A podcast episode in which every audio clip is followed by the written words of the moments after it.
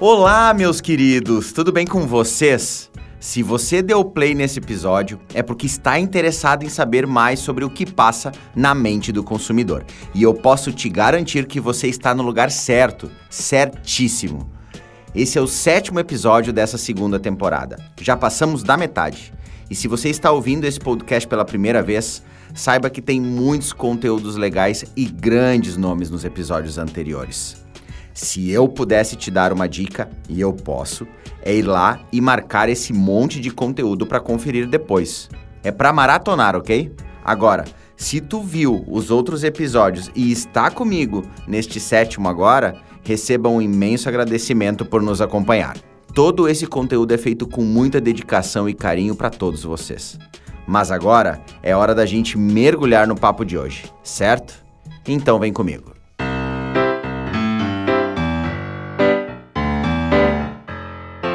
Chegou aquele momento especial de agradecer e divulgar aquelas marcas que estão com a gente nessa temporada.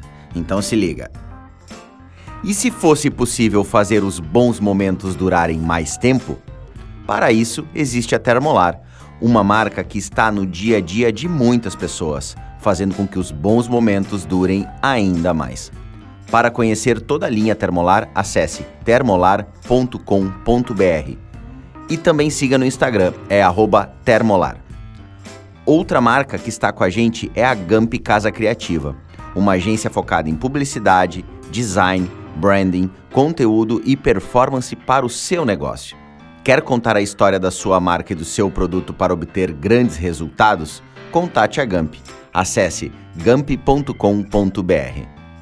Eu também queria aproveitar e mandar aquele agradecimento para as nossas gurias da assessoria de imprensa, que fizeram um grande trabalho nessa temporada. Valeu para todo o time da Aurora Comunicação, a Fran, a Juliana, a Tatiele. Tamo junto. Certo, gente? Então, bora escutar o episódio? Estamos aqui hoje com um baita convidado para trocar uma ideia com a gente. É o Natanael Sena. Prepara que a gente vai mandar o currículo do cara, tá? CEO da Brand Stories Brasil, neurocientista, professor de Brand Experience no mundo do CX, colunista na Consumidor Moderno e membro da Sociedade Brasileira de Neurociências e Comportamento. O cara é um especialista em storytelling e comportamento, com passagens pelo setor financeiro, pelo setor publicitário e também nas telecomunicações. Mas além desse invejável currículo, ele também tem muita história para contar, inclusive a história dele onde ele pegou o seu Fusca 84, reformou com seu pai e já viajou mais de 25 mil quilômetros pela América Latina. Com certeza vai ter muita história para contar para gente. Bem-vindo aí, Natanael. Oh, eu que agradeço com, esse, com essa entrada aí, até eu fiquei emocionado. o pessoal pesquisou a fundo aí minha vida e estamos aí bater um papo e, e, sei lá, compartilhar algumas coisas que façam sentido para a nossa audiência, para a sua audiência. Com certeza. Aqui, todo mundo que acompanha o nosso podcast está sempre preocupado em como entender melhor o consumidor, como encantar o consumidor. Eu acho que nunca na história da comunicação, a gente, ou na própria história dos negócios, se fala tanto nisso, né? Uh, tá se tirando o foco do produto, entendendo que o foco principal é o cliente. Acho que é isso que a gente quer compartilhar, né? É exatamente isso, que a gente vem de um modelo da sociedade, né? Tem um conceito que chama compressão do tempo. O que, que isso diz? Que no intervalos menores eu terei novas revoluções que vão mudar a forma como eu interajo com as pessoas. Então, por exemplo, se a gente for lá da agricultura para elétrica, da elétrica para computacional, da computacional para inteligência artificial, o que antes demorava milênios, ou seja, demorou milênios, desde antes de Cristo até a gente desenvolver, sair da manufatura para ter uma máquina no campo funcionando lá, ainda carvão. Depois, no intervalo menor para a eletricidade, foi outra, e depois, no intervalo muito menor para a quântica, e agora a gente está fazendo um podcast, uhum. coisa que dois, três anos atrás era quase que escasso, ou de certa forma um pouco mais distante pandemia acelerou absurdamente, né? É, a base da criatividade ela vem sobrevivência. Eu preciso fazer algo para sobreviver, adaptação e o topo é criatividade. Então, na pandemia, todo mundo para sobreviver teve que se adaptar e entregar conteúdo foi uma dessas. E entregar conteúdo não é só é, o que a gente faz como agência, mas é o que um vendedor faz na ponta com o cliente. É o que a gente faz dentro das nossas casas. Então, a todo momento, a gente vai precisar estar tá reaprendendo a entregar alguma coisa. Que coisa é essa? Pô, tanto faz. Porque no, nossos avós entregavam é, um produto, entregavam algo hands-on, né? Era com a mão que se fazia. Uhum. A gente passou a usar a inteligência para encurtar distâncias, né? O modelo da sociedade atual é esse. Só que o modelo futuro da sociedade é: eu preciso entregar a experiência. Porque o meu concorrente hoje não é o cara direto, a outra pessoa que fala, ou outra agência, ou um outro podcast. O meu concorrente passa a ser que a gente chama de concorrente indireto. É o concorrente que toma o tempo daquela pessoa que eu quero falar. Ou seja, eu quero falar de vendas com tal pessoa, o concorrente pode ser o cachorro dele. Por quê? Porque se eu não conseguir me conectar com esse cara, pô, eu posso ter uma Ferrari para vender e ele dinheiro para comprar uma Ferrari. Mas se ele estiver pensando em outra coisa quando eu estiver fazendo um pitch ou approach, puta, ele não está conectado comigo. Aí que vem o que a gente é bom em fazer, que é contar histórias. E aí, como é que tu caiu no mundo das histórias, porque assim, a gente, no dia a dia, a gente aprende histórias desde pequeno, quando a gente tá na cama, o nosso pai e a nossa mãe estão contando pra gente, ou a gente chega da escola e conta a história do dia pros nossos pais, né? E contar histórias é algo que nos acompanha a vida inteira. Quando é que caiu a tua ficha e tu entendeu, gente, o negócio é contar histórias, o negócio é que tem um modelo para contar histórias para ser atrativo. Como é que isso aconteceu? Eu via muito executivo é, perdendo espaço no mercado de trabalho porque o cara era bom tecnicamente, mas na hora de se vender, na hora de defender um projeto, é, ele não conseguir contar uma história que convencesse um CEO de agenda apertada ou no processo de fusão você não conseguir justificar aqueles números. Toda pessoa que é muito boa tecnicamente em algo, ela acaba se desconectando de uma realidade. Ou seja, aquela a máxima lá, a gente contrata pela técnica e demite pelo comportamental. Uhum. Cada vez mais a gente vai ter especialistas no mundo, cada vez mais dev, cada vez mais médicos especialistas, advogados, cada, a gente vai precisar migrar e aprofundar os segmentos. O problema é que quando eu me torno muito especialista em algo, eu não consigo ou se torna mais difícil que eu convença alguém daquilo que eu tô falando, porque a pessoa não tem o mesmo nível de entendimento sobre o assunto que eu. Então, assim, é um saco você conversar, por exemplo, com alguém erudito demais do meio jurídico. Como se você for falar com um médico super especialista, às vezes fica difícil na consulta. Então a gente tem esse recorte da sociedade. Quando a gente entende isso, a gente passa a ver no volume de gente que nasce, no volume de gente que entrega soluções independentes da área da medicina, da humana, da exata de negócios, a gente vê que a população acaba ficando sedenta por alguém que conecte com ela antes de vender, né? Simon Sinek começa pelo porquê a teoria do círculo dourado. Todo mundo passa a ter acesso a quase tudo. Se eu quiser comprar agora uma bicicleta, eu jogo aqui no Google, eu posso comprar no Mercado Livre, posso comprar facinho, facinho. E posso ver uma que vem da China e aí em uma semana tá aqui. E aí, qual que é o que vai fazer sentido para mim? O que que vai conectar comigo? E é interessante que parece que é distante, mas não é. A gente aprende que a gente deve contar histórias desde a época da escola. Sabe aquele garoto que não fazia o trabalho, mas era o que apresentava. Uhum, uhum. E todo mundo aplaudia. E todo é mundo isso. queria ele no grupo, porque assim, tá, ele não faz muita coisa, mas ele é o showman na hora é, de apresentar. É, ele que vai apresentar, porque todo mundo tem vergonha. É esse é o novo profissional. Não existe um empreendedor de sucesso hoje que não saiba se comunicar e principalmente que não consiga encantar as pessoas. Quando a gente fala de Elon Musk, quando a gente fala de Jobs, quando a gente fala de qualquer um cara grande, vamos pegar aqui, é, no Brasil, que a gente tem agora alguns nomes exponenciais que movem massas.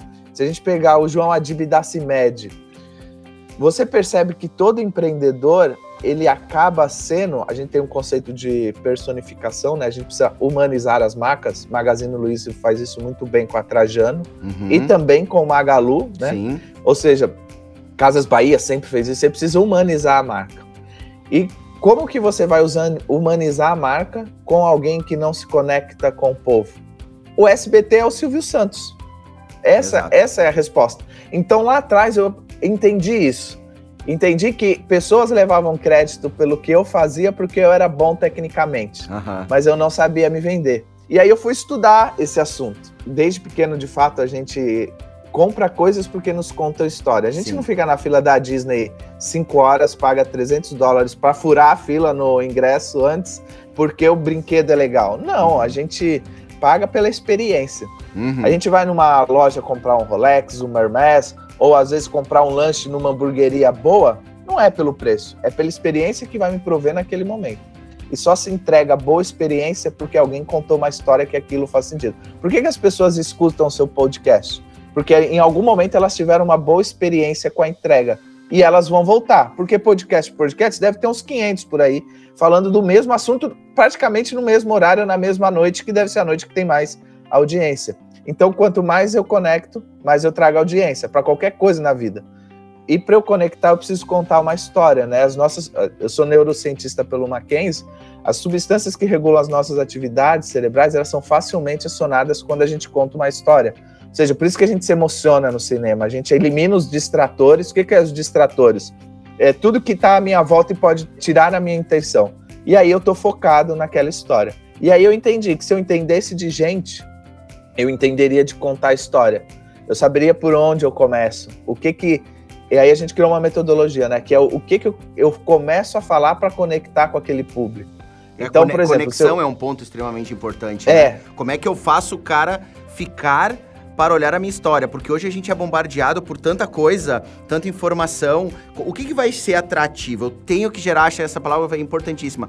Conexão. Fala sobre isso. Como eu, como eu uso para que estratégia, como eu faço para conectar esse cara na minha história. É isso. A metodologia do storytelling ela é dividida em três grandes atos: ato 1, ato 2, ato 3. Vamos supor que eu venda carro. Uhum. Aí você começa, chega um cliente na sua loja e você fala assim: pô, eu tenho esse carro aqui, é um SUV 4x4, teto solar.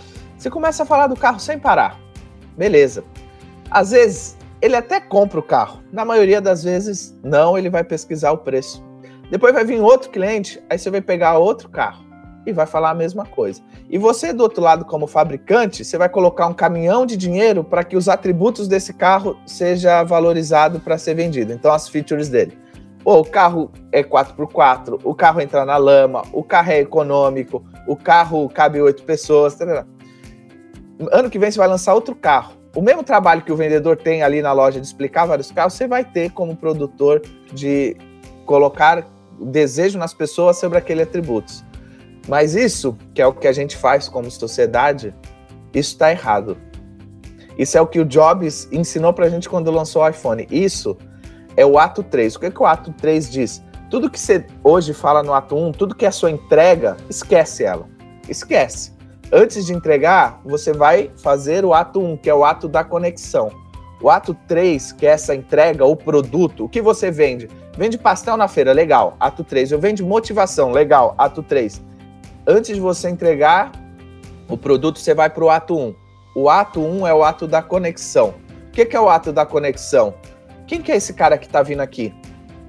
Por quê? Eu, eu pergunto quem que é esse cara que está vindo aqui? Qual que é a minha audiência? Quem que é o meu cliente? Ato 1, eu conecto. Quem que é o Peter Parker? Alguém vai falar assim, pô, ele é um super-herói. Eu vou falar, tá errado. Super-herói é o ato 3 dele. O ato 1, ele é um menino franzino que sofria bullying, não tinha os pais, era criado pelos tios, era pobre, tinha um amigo rico, estava no colégio, tinha um amor não correspondido, e esse amor não correspondido gostava de um amigo dele. Aí eu vou dizer, a gente é jovem quando a gente tem o primeiro contato com o Peter Parker. E a gente, às vezes, sem ter estudado com ele, a gente estava na escola, e no nosso período do colégio, a gente gostava de alguém que gostava de um amigo nosso. Uhum. Ao ponto que a única coisa que ele fez ali foi conectar. Se a gente pegar os, hoje os, os coaches que arrastam milhares de pessoas, às vezes ruins tecnicamente, qual que é o ato deles, um, em países de, subdesenvolvido economicamente? Eu era pobre, eu estava na vala, estava desempregado, era corno, estava doente. Ele se coloca numa tão- situação tão ruim que o seu problema fica pequeno perto dele. Então, o ato 1 é o ato da conexão. Pra quê? Pra que quando a gente era criança, a gente queria tomar uma picada de aranha para virar um super-herói. Olha que loucura que a gente aceitava. Aham. Ou que a gente aceita uma mor- mordida de morcego para virar o Batman. Ah. Ah, isso é coisa de criança? Digo que não, sabe por quê? Porque quando a gente assistiu Coringa, uhum. a gente vibrou quando ele atirou nas pessoas. Uhum. Dentro do trem. Sim. A gente já é adulto. Mas ali, na narrativa inicial dele, dele tendo um trabalho pesado, dele sendo, é, tendo um descaso do governo, um descaso do governo quando param de dar remédio porque é controlado para ele, um descaso da sociedade quando os meninos batem nele e o chefe não faz nada, ele só trouxe situações que a gente vive, cada um dos pouquinhos do nosso dia, numa escala menor a gente vive. Então, quando se toma uma atitude, a gente justifica aquilo, uhum. sabe? E o ato da conexão é exatamente isso. Quem que é o meu cliente que vem aqui? Eu quero entender ele para quando eu for oferecer o carro, que é o ato 3, eu não vou falar que cabe outras pessoas. Se ele é casado, eu vou falar, cabe a sua mulher aqui na frente, os seus três filhos aqui e você ainda consegue levar coisa no porta-mala para viajar. Uhum. Ou seja, eu passo a entender quem é o cara aqui no ato 1 para criar conexão, para que eu consiga fazer nele uma projeção do que eu vendo. Se eu vendo uma caneta, eu quero entender para que, que ele vai usar essa caneta. Aí eu vou oferecer a caneta. Falar, ó, você quer assinar uma caneta? Você quer uma caneta que é um preço um pouco mais caro para assinar um contrato da sua casa, um contrato de negócio, um ponto marcante para sua vida? Pô, vamos aqui numa Mont Blanc. É um fato relevante para você. Cara, eu só preciso de uma caneta para escrever um rascunho aqui. Cara, a gente tem a BIC aqui, comprar 5 por 10. Ou seja, cada vez mais esse processo que é entregar a experiência passa por entender o cliente. E você entende perguntando, conexão, né? Ato 1, para que você, em vez de entregar um produto, entregue uma solução para uma dor dele. Por que, que você está vindo aqui comprar o carro? Pô, porque eu quero viajar. Beleza, não, porque eu quero correr, tem um esportivo. Não, eu sou solteiro, não quero casar, não quero nada. Vem cá, vamos pegar um conversível aqui. Gosto de carro antigo. Ó, beleza, eu tenho quatro opalas para você aqui. Por exemplo, eu aqui, no começo da nossa conversa, eu já sei que se um dia eu for te vender um carro, vou ter que vender um carro antigo. Para quê? Para que você pague mais por ele você já me contou que tem Opalas, uhum. do que eu querer vender um HB20 para você. Não exatamente, faz sentido. Exatamente, Eu vou pagar 30 mil nesse carro, eu prefiro pagar. Agora tem 30 mil num 4.1 Comodoro, Diplomata, aquele Deluxe que o teto é de couro. É, as pessoas ficam presas num questionamento que é sair fora da caixa, mas você não precisa. Você precisa aumentar o seu repertório para conseguir conversar com qualquer pessoa. Isso que tu falou, eu, eu, eu discuto muito com as pessoas. Eu falo eu julgo muito, brincando, a frase pense fora da caixa. Porque, na verdade, tu tem que aumentar teu repertório. Tu nunca vai ter uma ideia de algo que tu não viveu, de algo que tu não presenciou, de algo que tu desconhece. Agora, quanto mais repertório tu tem, quanto mais experiências diferentes tu tem, mais rico tu tá para ter as perguntas certas. E quando tu tava falando de conexão, tu também falou de memórias. Eu acho que é legal a gente entrar nesse tema porque memória, é, eu, eu, também tenho formação em neurociências, e o legal da memória é que quando a gente realmente resgata uma memória, a, a sinapse que ela gera, né, a conexão toda uhum. que gera na nossa mente, ela também resgata emoções. A gente pode sentir calafrio, a gente lembra do beijo, a gente lembra do cheiro, a gente lembra de um monte de coisas da, daquela memória, se ela foi uma memória relevante. Só que hoje a gente, de novo, a gente está impactado por um monte de coisa, a gente vive experiências o tempo todo, só que a gente lembra daquelas experiências que realmente são marcantes. Quando eu vou fazer um resgate, quando eu vou criar uma conexão, fala pra gente essa importância de trazer memórias, eu acho que é uma das formas mais fáceis de gerar conexão, né? É. Se ó, por exemplo, se a gente fizer um teste aqui, é, e aí a gente nem vai usar nada visual, mas olha só, se perguntar onde as pessoas estavam no 11 de setembro, quando o avião atingiu as Torres é, Gêmeas. Todo mundo lembra. Se, pergun se alguém todo se, mundo lembra. Se, tão, se foram nascidos, né? Já é faz isso. tanto tempo, a gente pensa, meu Deus, Aí, quanto tempo ver? já passou. Outra, é... Qual o seu seriado preferido do Netflix? Que é diferente de perguntar a última, o nome da última coisa que você assistiu no Netflix. Exato. E aí eu vou perguntar assim, é, o que, que a gente almoçou ontem? Puta, olha só que loucura. É? Se a comida não teve um momento especial atrelado a ela, e aí que vem né, o trivial da trivialidade, aquela coisa uhum. que você faz correndo, você não consegue gerar nenhuma reserva cognitiva, né? Você não consegue guardar aquela informação. O Alzheimer é quando um neurônio passa para transmitir glutamato para um outro neurônio, ele acaba é, morrendo e morre com ele a, a sua a memória, né? A uhum. informação que a gente tem. Então imagine que vocês só conheçam o Maicon por um determinado assunto, um determinado nome. E vai passando o tempo, é, essa coisa deixa de existir. Esse, esse nome, essa, essa função dele.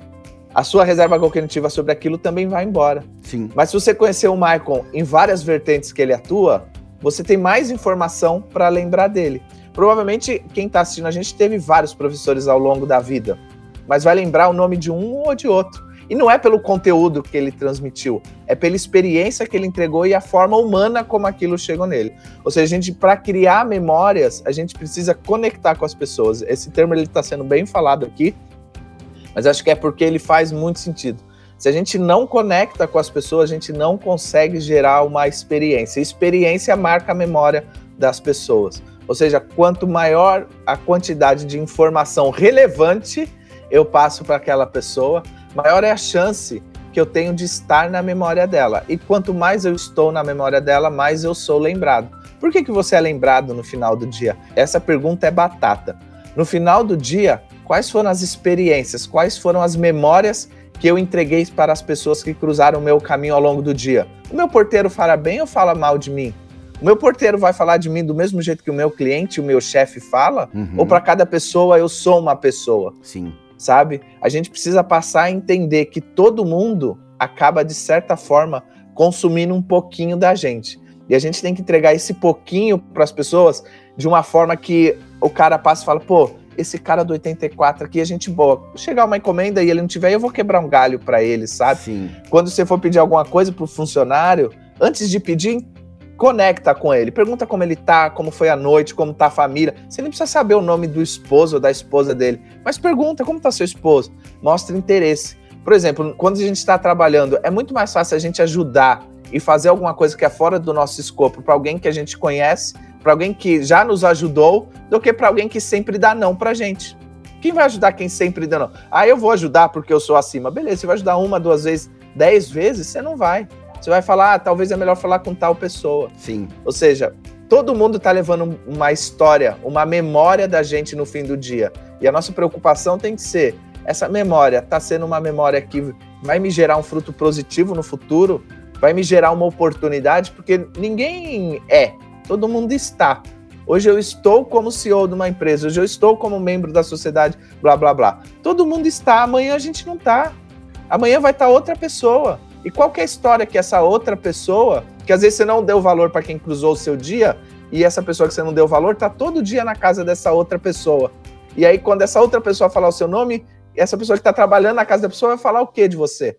Exato. São essas pequenas histórias que vão se espalhando pelas pessoas. De novo, né? Ela é uma construção, nenhuma marca ela vai conseguir criar um, um impacto acelerado, ela, ela obviamente ela pode atrair os olhares para ela, mas não deixa de ser uma grande construção. E não é só através da publicidade. Acho que tu falou muito nisso nas tuas falas. Não é só pela publicidade, é pela minha equipe de venda, é pela minha equipe de pós-venda, é pelo meu relacionamento dentro do negócio, né? Se a gente não tem todos entendendo o propósito do negócio, se todos não entendem o propósito, a gente não consegue alinhar a história. Então, assim, Conta aí, na tua opinião, como é que história e propósito se juntam para que as marcas possam surfar bem elas? Nós estamos na era das tribos, ou seja, eu não consumo mais pela história que a marca me conta. Eu consumo pela história que as pessoas do meu ciclo, ou seja, as pessoas da minha bolha, as pessoas que estão em volta de mim, as pessoas que eu jogo no Google dizem. Ou seja, a tribo que consome aquele determinado produto o que, que ela diz sobre aquilo? Acho que faz umas duas semanas, eu precisava comprar um chuveiro e trava dúvida entre duas marcas. Eu entrei no Instagram das duas. E eu estava propenso para uma marca A, não vou falar o nome dela aqui. Uhum. Mas a marca B tinha um chuveiro preto, que ia combinar com a pia, com a, cu, com a cuba, com tudo lá do banheiro. Só que era mais caro. Quando eu entrei na marca A, eu fui lá nos posts do chuveiro é, parecido de preço, porque eu não queria gastar mais, eu queria um chuveiro premium e fui lá ver. E da marca que eu queria inicialmente, todo mundo tava reclamando. Se a maioria vai tava reclamando, uhum. pós-venda, aí eu falei, puta, meu, eu vou gastar uma grana nesse chuveiro. Se for chuveiro de 15 reais, 7 reais, talvez não. Mas eu falei, eu vou gastar uma grana nesse chuveiro e ele vai me dar um problema depois. Porque a vida tá tão corrida que. Aliás, antes dessa conversa aqui, eu estava fechando um, um, plano de internet aqui, eu falei, cara, eu não quero ter problema, me conta o que, que vai acontecer nos próximos passos, porque não tem tempo para isso. A vida está tão corrida que a gente não quer nenhum tipo de problema. Então a gente vai consultar a nossa tribo para quê? Para ver se a experiência que a gente vai ter vai ser prazerosa, eu vou pagar e vou ter uma dor de cabeça. Se eu tiver ter uma dor de cabeça, pô, meu amigo, desculpa, meu chefe tá me cobrando, tem tanta coisa pra fazer, minha mulher tá aqui no meu pescoço porque eu trabalho mais do que saio com ela, eu prefiro pagar um pouco mais e ter tempo livre. Quando a gente entendeu isso, a gente como empreendedor, a gente como sociedade que gera conteúdo ou que gera produto para alguém consumir, a gente entende que memória, experiência, entrega, história, conexão, tá tudo ligado. A minha tribo, que são os meus funcionários, precisam ser aqueles que me defendem na rede social. Sim. Só que eles não vão defender quem eles não acreditam. E olha só que louco, se você pegar política, você pode pegar o pior cara. Se a gente for lá na Alemanha, para fugir do Brasil e fugir do quebra-pau aqui, porque tem tanta gente apaixonada pela história de A e B que ficam cego e defendem sim, tudo. Sim. Mas vamos lá, vamos lá para Alemanha, mais longe. Uhum. Tem gente ainda que apoia o nazismo. Olha que loucura! Sim. E assim, Hitler não arrastou uma multidão colocando a... Ele era um cara, ele não colocou, ele não tinha um milhão de braços para colocar arma em todas as mãos e falar, vocês vão fazer isso. Não. O poder das histórias é incrível, porque eles engajam as pessoas pelo emocional. Luther King tá é um emocion... exemplo, né? Luther King é um Porra, exemplo. Do... Luther King, quando ele fez o discurso I Have a Dream, ele reuniu, se não me engano, 25 mil pessoas na praça. Cara, a gente vai fazer uma reunião de sete pessoas, já é um parto. Uhum. E a gente tem WhatsApp, telefone, Google Meet, Zoom, tem tudo. O cara não tinha nem telefone, tinha um orelhão. Como que você reúne 25 mil pessoas, assim? Ele era um pastor batista, mas ele conectava pelo discurso dele, né? Uhum. Ele começa, I have a dream, um dia eu tenho um sonho, e aí ele começa a falar da diferença que existia no sul dos Estados Unidos, né? Dos brancos com os negros, e ali ele não tá falando dele como político, como ativista, uhum. ele tá falando de um propósito maior que conecta com as pessoas. Toda eleição é a mesma coisa, tem um problema na sociedade, alguém vem com uma bandeira, traz esse problema que é a dor como latência, como se ele já passou por isso, ato 1, conexão. Uhum. E ele só vai pedir o seu voto lá no ato 3. Antes ele vai dizer que ele entende, ou seja, quando o cara vem falar comigo, eu quero saber por que, que você está reclamando disso. Ele vai falar, ah, isso, isso, isso. E fala, cara, eu te entendo, porque eu já passei por isso, isso, isso, isso. Uhum. Quando a gente vai no médico, o médico não olha para nossa cara, a gente sai de lá e vai para o Google. Uhum. Se a gente vai para o médico, o cara olha. E, e produto, serviço, a venda, a empresa é sempre a mesma coisa, é entregar alguma coisa para alguém. Liderar é a mesma coisa, ser liderado é a mesma. Sim. É você pedir alguém fazer. Eu quero pedir um aumento, quero pedir uma aprovação para fazer essa ação, eu quero contratar, quero pedir que esse funcionário faça isso, quero pedir que o cara compre isso. É a mesma coisa. Ou seja, se o paciente chega, ó, você teve esse sintoma por causa disso. Esse remédio você vai tomar, vai parar essa dor aqui. Se você tomar esse, vai acontecer isso. Se você não, se, se você explicar para que ele entenda que o remédio que ele tá, quanto vale uma aspirina? Sei, 70 centavos quanto vale acabar com a sua dor de cabeça antes de bater preço, um papo né? com o Maicon aqui? É, Porra, se a perina custasse 700 reais, eu ia comprar, porque eu tenho um compromisso, tenho um conteúdo para entregar e tenho pessoa para engajar. Ou seja, as pessoas não têm nada a ver com a minha incapacidade de entregar a história por problemas meus. Quando eu tô na, fazendo uma venda para alguém, eu tô entregando uma história. Quando eu tô falando com a minha esposa, eu tô entregando outra história. E os problemas meus que afetam a minha história não são os problemas dele. Exato. Você precisa pôr a capa do personagem uhum. que vai entregar uma boa história para aquela pessoa. E qual que é a boa história para aquela pessoa? Que é que o Mike falou aqui de fazer perguntas. Resposta todo mundo tem para tudo, mas a pergunta é o negócio inteligente, né? Para eu saber qual é a história que eu entrego para aquela pessoa, eu preciso no mínimo conhecê-la para entender. Ele quer ouvir isso para resolver esse problema dele. Ele quer ouvir que o carro esportivo, apesar de consumir mais gasolina, vai levar ele com mais velocidade para a roda de amigos dele do futebol e esse carro quase ninguém tem porque é exclusivo. É isso, entendeu? Por que, que as pessoas estão comprando? Para sanar uma dor, um probleminha, sabe? É, ah, o sal, vamos, vamos, coisa que não vale, vale nada financeiramente. Porra, você vai comprar um sal para fazer um churrasco. Se você tiver um sal que é um pouquinho mais caro, vai fazer mais sentido. Sim. Porque se tiver uma história que aquele momento com os amigos de prazer da semana arrebentada que a pessoa teve, ele não vai pôr um, um ainda mais com a carne custando 200 reais o quilo, pô, ele não vai pôr um sal de 50 centavos para acabar com a carne. Então, cara, leve esse sal de 5 reais. Porra, 5 reais para 50 centavos é muitas vezes mais caro. Mas, Mas tem, a, tem história, tem, tá, tem, tem valor história. agregado, né? E tu tem uma frase que tu já comentou algumas vezes em outros momentos que é não tem mais espaço para venda, tem espaço para compra, não. né? Acho que casa Cara, muito é com isso, né? Vendedor vai morrer. Quem que vai sobreviver são os consultores de venda, que muitas empresas já trocando. Acabou esse negócio de tirar pedido.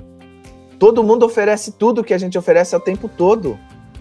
A venda ela precisa deixar de existir. Antigamente, quando você tinha meios massivos de comunicação, você anunciava na Globo no intervalo do Fantástico e já era. Mas vem uma geração aí que se você perguntar assim, você conhece o Galvão Bueno, talvez eles nem saibam quem é. é. Eles não, a TV linear vai mudar o modelo. TV linear é o que a gente tem ali da grade. A gente talvez passa mais tempo no Netflix do que na Globo. O que era audiência impressa, pô, gastava-se dinheiro para fazer anúncio em jornal, meu, às vezes converte mais no feed, ou com macro influenciador ali, ou com nano, um pequenininho de 20, 30, 6 mil pessoas. Por quê? Porque a tribo dele é qualificada para consumir o que eu vendo. Então, esse negócio da venda, que é a venda como a gente entendia, que é o espaço da venda forçada, da venda que não gera. Todo mundo quer recorrência, uhum. sabe? Que vai me garantir um pouquinho todo mês, até esse pouquinho ser muito, para eu estar estável. E ninguém gera isso entregando má experiência, entregando, formando má, é, memórias ruins. O tempo todo a gente precisa estar tá, tá nesse processo. E se a área de vendas não entender que ela precisa colocar o cliente no meio, olha que loucura. Esse conceito chama cliente centrismo. É o cliente no meio de tudo não é o, o, acionista, não é o diretor, não é o dono, é o cliente. Qual que é a dor do cliente? Cara, a dor do cliente precisa ser resolvida. Quando a dor do cliente está resolvida, você entregou uma solução para a dor dele. Aí você fez o quê? Você parou de falar de preço e passou a falar de valor. Pô, aí valor é o que faz as pessoas gastarem dinheiro. Porque tem gente que paga grana pesada é, é, para ouvir coaches da internet porque os caras estão num ambiente externo entregando o que o, os pastores entregavam no ambiente interno. Uhum. Ou seja, eles são curadores da alma que entregam uma solução financeira, acadêmica, etc. e aí você vai ver, é, o hard skill do cara não existe. A técnica não existe. Existe só o discurso. A longo prazo, o que, que acontece com esses caras? Pô, esses caras levam todo mundo a uma evasão muito grande. Uhum. Então você sobe a montanha achando uhum. que você é o, o, cara que subiu o Everest, fica todo mundo preso lá, você chama um bombeiro que te tira de lá. Ou seja, a longo prazo a gente não precisa se preocupar, porque esses caras não se sustentam. Sim. Os discurseiros não vão longe. Que é aí que vem o vendedor discurseiro, sem entender de cliente, sem entender o benefício do produto, ele não consegue gerar a segunda venda. E aí, aí tá um ponto bem relevante que tu falou. Eu posso contar uma linda história, eu posso vender o meu produto, mas se o meu produto também não provocar uma boa experiência, ah, não, é, a experiência faz parte dessa história. E eu acho que nunca se falou tanto em provocar boas experiências com os consumidores. Não apenas a venda, mas a experiência. A gente vê desde a questão do, da modalidade da entrega do produto, da agilidade das entregas do produto, né, de um pós-venda qualificado. Eu tenho uma história com uma marca, uma marca de televisão, uma marca de produtos tecnológicos, aonde eu me lembro quando deu problema na minha TV, era uma TV grande, difícil de carregar no carro, e eu uma vez levei para autorizada, voltei da autorizada, quando eles prometendo que estava consertada, continuou com o problema, e quando ela estava próximo de vencer a garantia, eu contatei a, a marca na, no Facebook, dizendo, ó, oh, estou com um problema. Eles já me chamaram em cinco minutos, né? Ah, oi, tudo bem? Qual é o modelo, informação? Passei as informações, ela assim, não, tudo bem. Então, uh, tu consegue passar os dados da tua conta pra gente fazer o depósito da tua nota, do valor da tua nota fiscal? E eu. Sabe quando tu. Peraí. Né? É, você assusta. Não, não. Como assim? Eu tô no é golpe. É golpe. Eu tô no canal da marca e tô sofrendo um golpe, eu pensei, né? Deu, não, não. Eu não quero. Eu não quero meu dinheiro de volta. Eu só quero a minha TV funcionando. E ela, não, é que esse modelo a gente não tem mais. E os modelos com esses filtros nos novos é diferente. Então a gente vai devolver o teu dinheiro. Tá, mas daí eu vou ficar. O que, que eu vou fazer com a televisão? Não. A gente devolve o teu dinheiro. Olha que história. A gente devolve o teu dinheiro, tu compra a TV que tu quiser. Não precisa voltar a comprar da marca. Compra a que tu quiser. Quando tu tiver com ela instalada na tua casa, a, a, tu avisa a gente que a gente manda uma transportadora buscar a TV que tá com problema. Eles o resto, vai, vai Qual foi a TV vida. que eu comprei, se não foi da marca oh. deles? Óbvio, é né? Então, assim, isso é experiência, mas isso é entender o meu problema. Porque o tradicional seria assim, não, você deve continuar enviando na autorizada, enfim, né? E vai vencer a garantia e acabou, né? Daí realmente o cliente se ferrou, porque ele tá com um produto com defeito. E ali eles tiveram um tratamento totalmente diferenciado para mim. Então, uh, obrigado Samsung. Não tô fazendo propaganda, mas quando a gente tá feliz com uma marca, a gente precisa realmente externar. É. Então, isso é experiência. Tu tem uma, é, tu tem uma história legal, mas que case com experiências. Como é que hoje as marcas, na tua visão e no teu dia a dia de trabalho, estão conseguindo explorar boas histórias através das experiências? A gente chama de é, comunicação massiva personalizada. Então, quando você vai lá no Facebook, você faz o teste do, do criativo, né? Da uhum. arte. Você pode uhum. falar, essas duas artes, tem lá, tem arte A e arte B, e eu quero ver, fazer um ads e ver qual performa mais. Uma é diferente, obviamente, uma é diferente da outra, e o Facebook ele te dá assim, ó, essa daqui converteu tanto, essa daqui gerou tantos leads e essa não. E aí você começa a entender que essa, essa arte é, conecta melhor com as pessoas. Por que, que ela conecta? Porque teve mais identificação. Então, o que, que eu vejo hoje é um movimento já das grandes, e aí você teve uma boa experiência com a Samsung, eu também tive, e comprei um celular mais caro, mais caro do que eu queria, comprei um celular que, que dobra, oh. do que quando eu fui na loja. Mas a experiência que a vendedora me passou, antes ela perguntou assim, por que, que você está trocando o seu Samsung? Eu já tinha um outro lá. Falei, ah, tô há muito tempo com ele, a câmera é boa, é, mas a tela caiu, quebrou, outra Ela falou, ela entendeu que para mim, quando eu falei da tela quebrada, ela entendeu talvez que eu talvez não ligava tanto pro celular. E aí se eu eu, eu imagina assim, um vendedor falar, ah, ele não liga tanto pro celular, vou dar o mais barato. Não, sabe por quê? Porque eu ia daqui a pouco quebrar que ele ia voltar para comprar. Ela me deu um que dobra a tela. Uhum. Ou seja, quando esse daqui cair no chão. Não vai quebrar não a tela. Vai quebrar a tela. Entendeu? A, a, a, e assim, e deve custar 10 vezes mais caro que o mais barato da loja. Não, não é, eu jamais, eu falei, eu compro outro Fusca com o preço do telefone. Mas aí ela fez eu, eu entender quanto que eu já gastei nos últimos tempos por causa disso. Então, assim, se uma marca que atende milhões de pessoas por dia acabou de encontrar uma tribo de duas pessoas que tem audiência, que tiveram uma boa experiência com ela, por que, que a gente que atende poucas pessoas por dia não consegue? Sabe? Uhum. É porque eles já entenderam que eles precisam se preocupar com a, o problema daquela pessoa que tá vindo. O cara tá vindo aqui puto comprar parafuso e, e, e uma broca aqui no meu estabelecimento porque a parede dele é dura.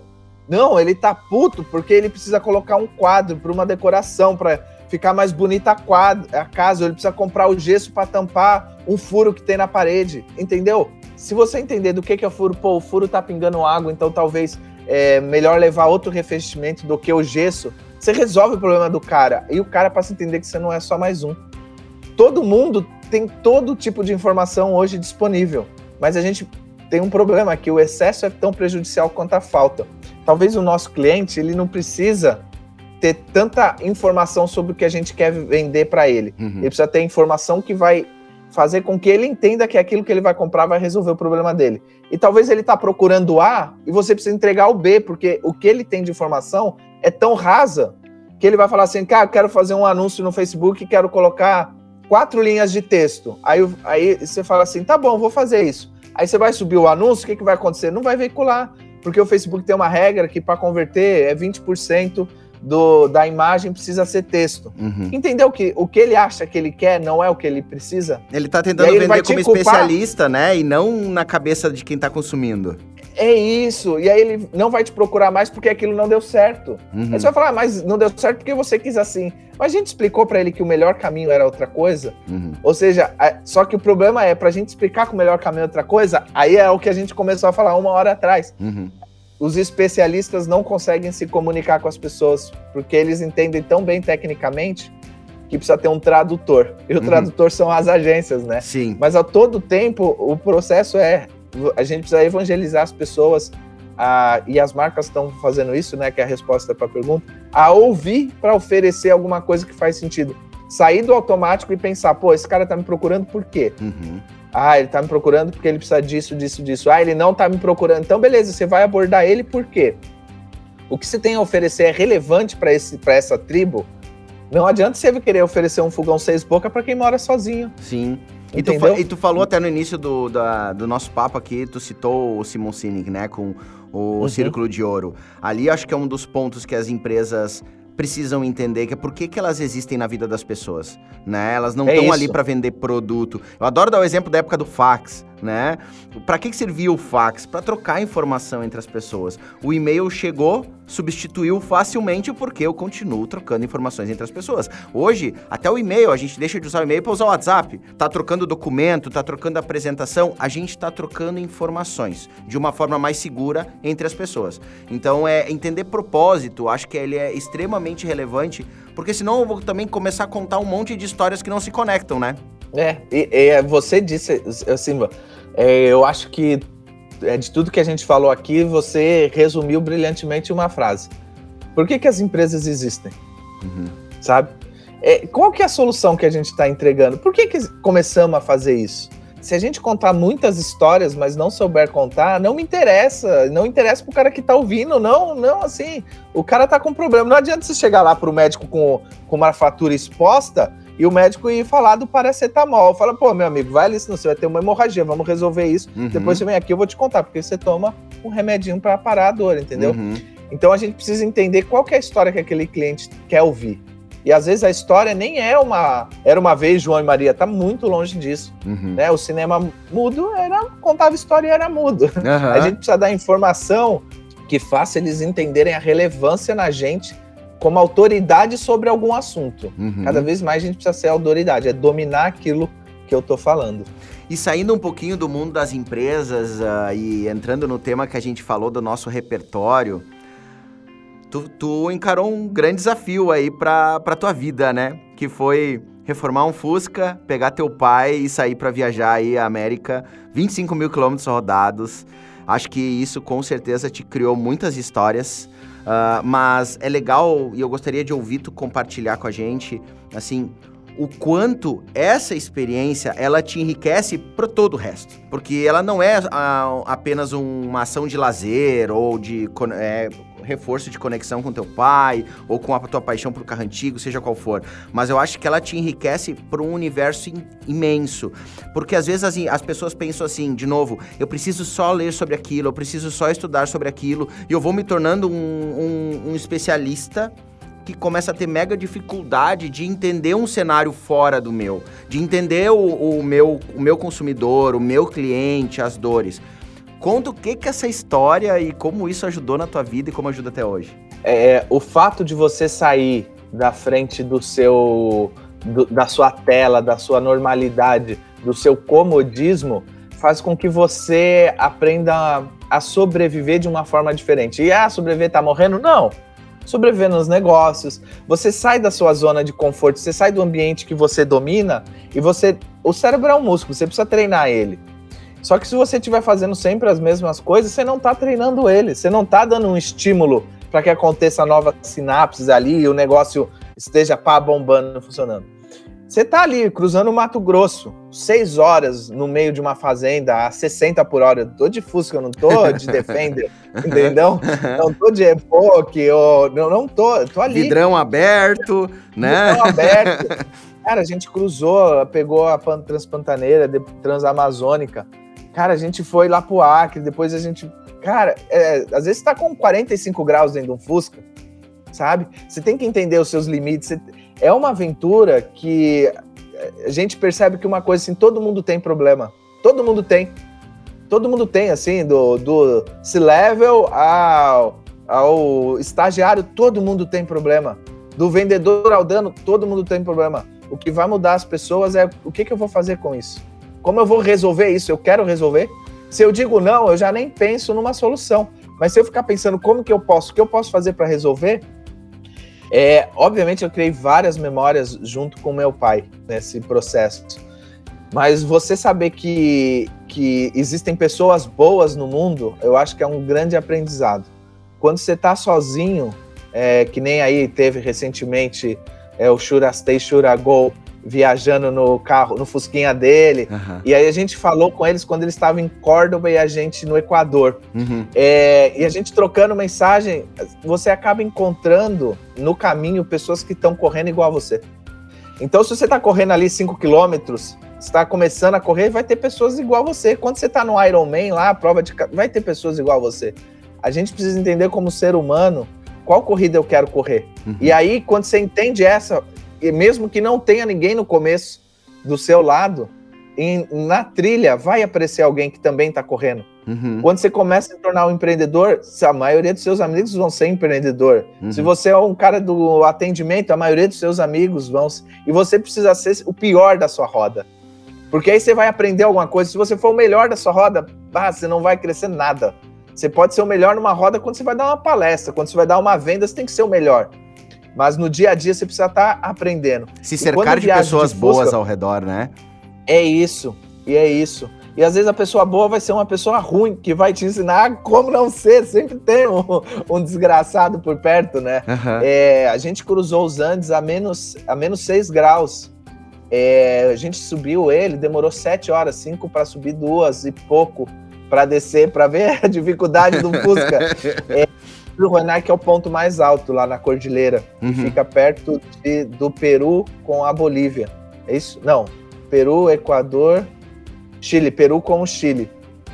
O Everest tem oito. Ou seja, eu achei que ia morrer, pá, com certeza. Uhum. Mas assim, aprendi que tem coisas que também não é pra gente, mas a gente aprende a, a sobreviver quando a gente é colocado em risco. Uhum. Porque é a gente pela gente. Sim. É a gente que tem que tomar a decisão dentro de uma fazenda de seis horas de quantos por hora eu tenho que ir para conseguir economizar gasolina. Uhum. Então, quando o Amir Klink diz isso, né, louco, com 20 e poucos anos, atravessou da África no Brasil num barquinho que ele fez, uhum. porque não existia um barquinho que não. Ele queria um barco, uma vela, que se caísse voltava. Ele falou: se eu passar mal pela insolação, uhum. pelo menos eu sei que a maré vai me empurrar uhum. aqui para Pernambuco, ali para o nordeste do, do Brasil. E aí ele foi, veio e chegou vivo, né? E uhum. ele disse: a gente precisa largar a mão de ser professor e voltar a ser aluno, né? Que a gente precisa viajar para ver é, o que a gente tem acima do nosso teto sem ser cimento uhum. e entender que as coisas são maiores do que a gente acha. Então, de fato, o, Vai de Fusca, né, que foi um projeto que a gente brinca que foi o nosso primeiro grande cliente, porque ele começou pequeno e virou grande, é, ensinou que o poder das histórias conecta as pessoas. E quando você conecta, é, emocionalmente é fácil você decidir, né? Quem conta uma boa história convence, e quem convence consegue o que quer. E tu falou uma coisa legal ali sobre como cruzam pessoas nas, nas tuas histórias, né? Na história da gente quando pessoa. E eu acho que para uma empresa, para uma marca, para o dia a dia do trabalho, isso acontece muito a gente não vende mais para um nicho que tem exatamente o mesmo comportamento. Todos os meus clientes têm o mesmo comportamento. Aquela velha história dos dados demográficos, né? Idade, sexo, né? Faixa, faixa de renda. Na verdade, cada um de nós tem, tem vários eus, né? É. Eu tenho vários eus. Eu, ao longo do meu dia, ao longo dos meus meses, ao longo da minha vida, eu me misturo com inúmeras tribos. E nessas tribos eu tenho comportamentos específicos, muito dentro do que a gente tem falado, dores, desejos, daquilo que a gente tem, que a gente construiu como repertório. Eu acho que esse é um grande desafio das empresas, de entender que eles não vendem mais para dado demográfico, que eles vendem para comportamento, né? Se a gente pegar assim, 50 mais 10 milhões de patrimônio, famoso, apresentador e divulga a família. Uhum. Alguém vai falar, pô, Luciano Huck. Aí outro alguém vai falar, o Supla. Uhum. Exato. Entendeu? Exato. São pessoas completamente diferentes no, no, no, seu perfil de consumo, no seu comportamento. Uhum. A gente precisa entender que talvez, e aí cada vez mais as gerações vão se misturar, o comportamento vai definir se todo mundo que tem 18 anos de fato vai consumir a mesma coisa ou não. Uhum. Na nossa época, todo mundo com os 18 tinha que estar tá preparando ali para ir para a faculdade, ou já entrando na faculdade. Uhum. Hoje em dia, quando você vai falar com alguém de 18 anos, o cara vai falar: não, vou aprender tecnologia, em dois anos eu estou programando ganhando mais do que você que fez seis faculdade. E tá errado? Talvez não, não esteja. Exato. Entendeu? Quando a gente passa a entender o comportamento das pessoas, a gente passa a entender o que ela quer consumir.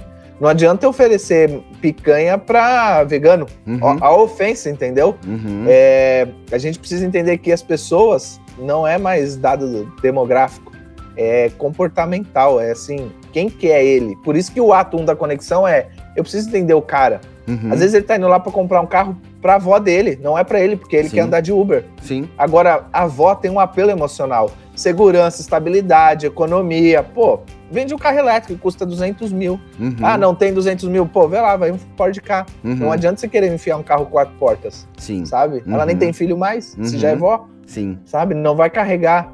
Então, é, é entender o comportamento, entende o perfil de consumo. Entendendo o perfil de consumo, você sabe o que oferecer. Uhum. Sabendo o que oferecer, você sabe qual história você conta para justificar aquele produto. E falando de história, o que, que tu acha que é o maior desafio que a gente tem daqui pra frente na hora de contar histórias? Porque a gente até deu uma pincelada ali no início, né? Desde a era da, da, da Idade da Pedra, né? A gente tem, assim, ó... O, o ser humano evoluiu a partir de contar histórias, né? A gente sabe da história que era feito como era antigamente, a gente busca melhorar, conta as nossas histórias pra frente, e isso foi fazendo a humanidade evoluir.